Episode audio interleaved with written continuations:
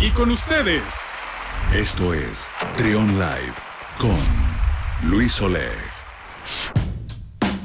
11 de la mañana con 6 minutos, seguimos con más aquí en Trion Live y fíjense que el día de hoy es, es motivo de fiesta, pues es la fiesta nacional de Francia y eh, por tal motivo tengo en la línea telefónica al historiador eh, Jacques Parr, que es eh, autor de las novelas de Caracoles y Escamoles, un cocinero francés en tiempos de Don Porfirio y Cubiertos de Plata, Tasco y Los Borda. Además es socio fundador y actual vicepresidente de Raíces Francesas en México, que es una asociación civil que se dedica a preservar y difundir el patrimonio de la migración francesa y además de pues, eh, reunir a, descendientes. ¿Cómo estás, Jax? Bienvenido.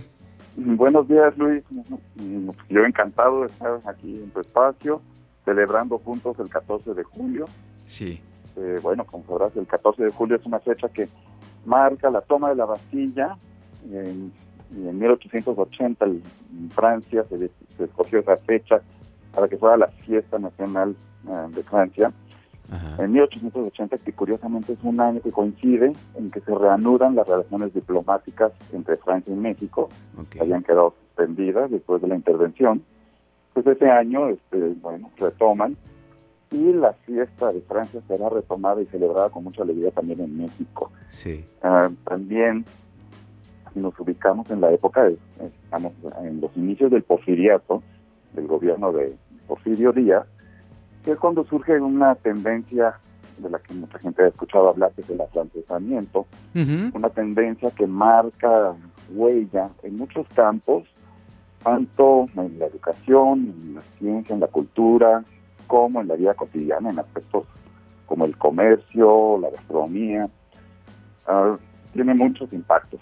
Sí. Ah, de hecho, es una moda que refleja una tendencia mundial y que en México se adopta como parte de incorporarse a la, al orden, al progreso, al concierto de la civilización. Y por eso, bueno, la Porfirio va a promover muchísimo las inversiones francesas, el desarrollo del francés.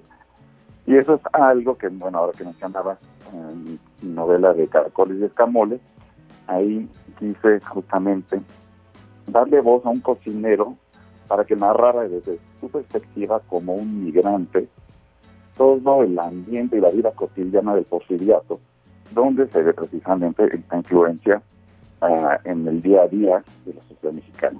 Recorre el recorrido clásico de los migrantes que llegan al puerto de Veracruz, luego se establece en la Ciudad de México y va describiendo, bueno, entre lo de los comercios, una cosa muy importante es en esta época el surgimiento de las tiendas departamentales, que son una novedad. Antes el comercio en México se acostumbraba a hacer menudeo básicamente en tiendas con un mostrador y un grupo de inmigrantes franceses provenientes de los Alpes, de un poblado que se llama Barcelona, son los que van a traer a México el concepto de, de adaptar aquí el concepto de tienda departamental, un lugar donde se puede conseguir todo tipo de mercancías en el mismo espacio, ah, donde se introduce también una cosa que en ese entonces es muy novedosa, que es el precio fijo.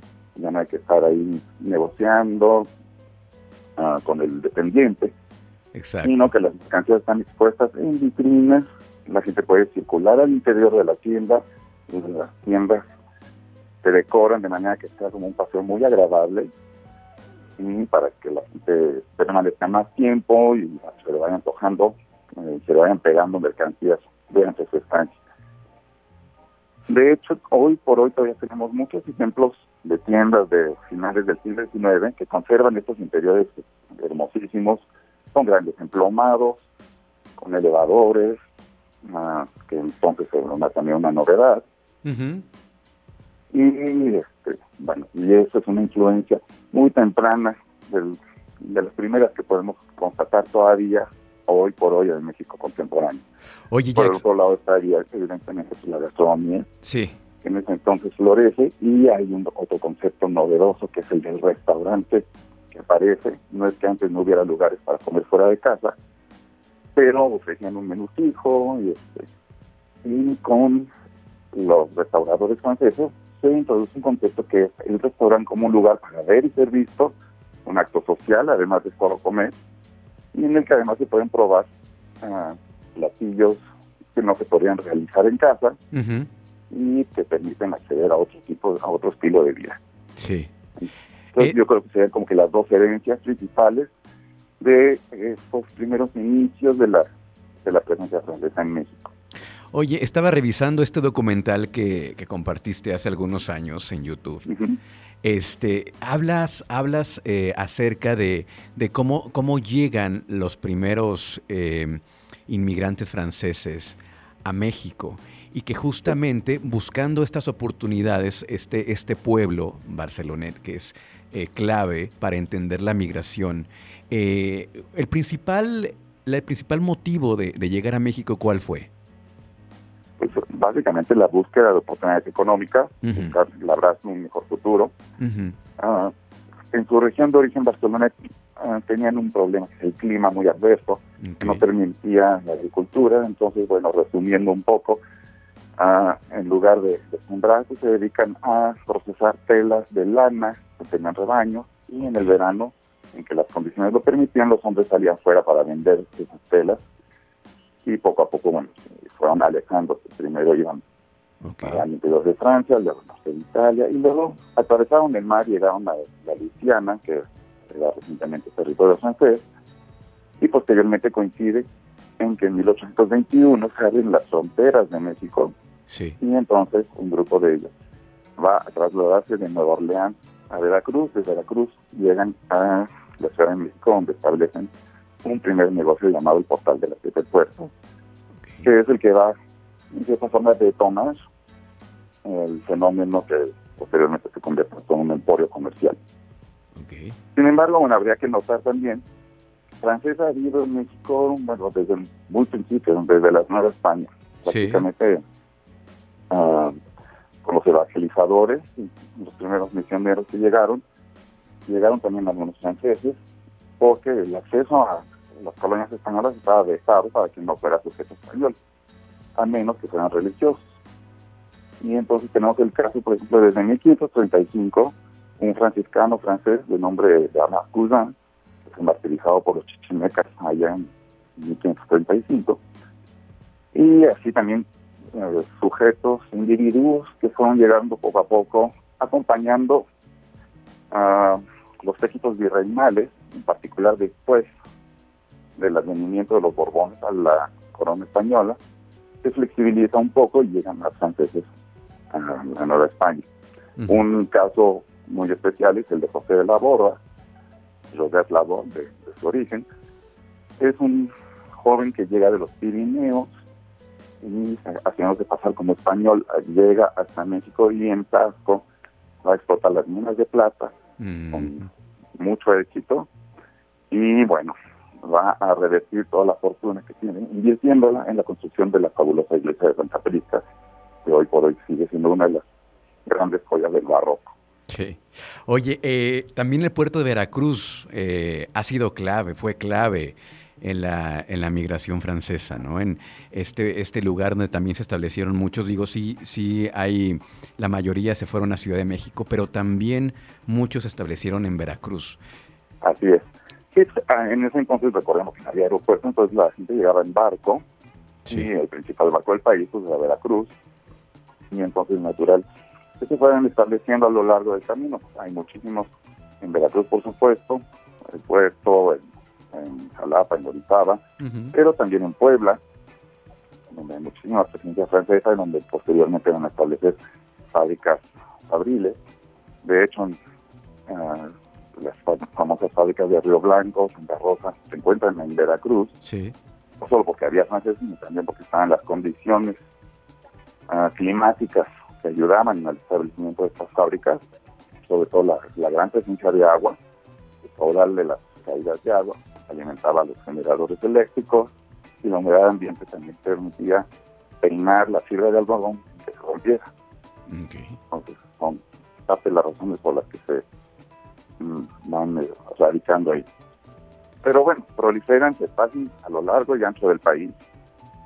Ah, obviamente después del porfiriato, aunque fue tan evidente esa expansión, notoria en inversiones este, financieras, en el crecimiento de bancos, en industrias, que no solo son textiles, pero también papeleras, ah, rubros como los mismísimos chiles este, en vinagre, en conserva. Ok, órale. Y, y bueno, después de la revolución, cambian las circunstancias, se dificulta el acceso a la migración ah, de individuos que no tuvieran ya recursos. Entonces, uh, hay como una pausa de, digamos, de unos 20, 30 años en que la migración se frena, pero retoma a partir de los años 50 con las nuevas circunstancias. Por ejemplo, a partir del establecimiento justamente de un contacto de una línea directa de AFA, que vuela a México, que conecta Francia con México, empiezan a llegar también otro tipo de inmigrantes que son los expatriados que mandados por sus empresas. Y bueno, de hecho, hoy por hoy tenemos una presencia todavía muy dinámica que se refleja en la presencia de más de 550 empresas francesas a lo largo y ancho del país. Sí, bastante, sí. Y bueno, pues es, es, como, como comprender, ¿no? A propósito de esta celebración, comprender pues la influencia de Francia en México y, y también pues recomendar a la gente que, por, por cierto, acabas de celebrar eh, la publicación, los, los 20 años de este libro de Caracoles y Escamoles, un cocinero francés en tiempos de Don Porfirio, hace algunos días, ¿no?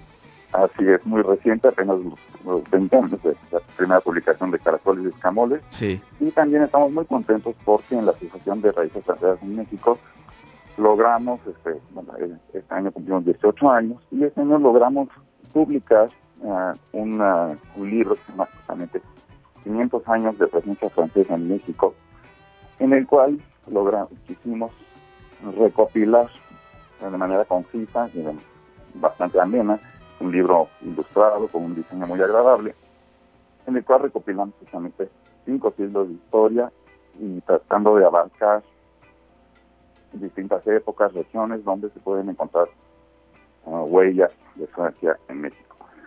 Porque, bueno, finalmente uno de los principales objetivos nuestros es no solo reunir a los descendientes de la migración francesa, sino también procurar preservar y dar a conocer la memoria de, la migración de los franceses en México, por lo cual también establecimos hace tres años un pequeño museo donde exponemos lo que hemos logrado recopilar, son desde fotografías, correspondencia, una biblioteca eh, que se va nutriendo con las aportaciones de nuestros socios. Y en fin, gracias a ella procuramos hacer que se conozca más la historia de, de Francia en México. Claro. Y fíjate que eh, hablando de esto un poquito, eh, haciendo un poquito de investigación antes de platicar contigo, pues sí, recuerdo que tengo dos muy queridas amigas de ascendencia francesa. Y sí, eh, una de ellas viene de Puebla y otra de la Ciudad de México. Este, y sí, sí, también este, una de ellas sí está, sí está activa en este, en estos eventos que ustedes realizan. Y ah, pues, sí, la verdad es que sí. Y también quiero aprovechar, Jax, para que la gente vea este documental que está en, en YouTube. A quien le guste la historia, a quien quiera comprender un poco más de esta influencia, a mí la verdad me pareció maravilloso porque está muy bien documentado, hay muchísimos datos muy interesantes.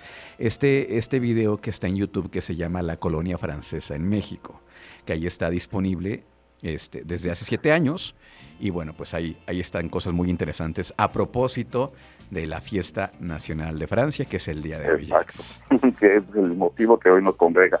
Claro. Sí, de, hecho, bueno, ese video con, eh, surgió como material, con el material para mi tesis de historia, que fue sobre la comunidad francesa en México. Y este, bueno, ahí está ahí lo pueden buscar en, YouTube. También los invito a que nos busquen este, a través de las redes sociales y en nuestras páginas. Por un lado, Raíces Francesas en México. También a mí me pueden buscar directamente como en www.paire, con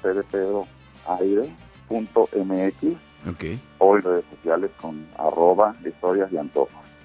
Donde, ah. bueno, verán que hablo de, de mis manías y que son, bueno, la historia de la cultura, las anécdotas y también la, buena comida. Claro, sí, no, no, por supuesto, que casi no hablamos de, de, la influencia de la cocina francesa, ¿no? También. Ah, pero nunca es tarde para hacerlo, mi querido Luis. Oye, los, los, este, los eh, reposteros por excelencia también, ¿no? Sí, sí, sí, sí. Oh, qué maravilla. Bueno, pues muchas gracias, Jax. Es un placer tenerte por acá. Este, felicidades en este día tan especial para ustedes, los franceses. El gusto es mío, Luis. No sé estoy diciendo viva, ¿no? viva México y viva la amistad entre los dos países. Que, bueno, hoy por hoy está viva y consolidada. Excelente. Muchísimas gracias, Jax. Te agradezco muchísimo el espacio. Gracias. Buen día y feliz 14 de Gracias. Estuvo con nosotros Jacques Per historiador francés. Vamos a continuar con más aquí en Trion Live en 107.1. Sé diferente. Escucha, escucha. Trion, sé diferente.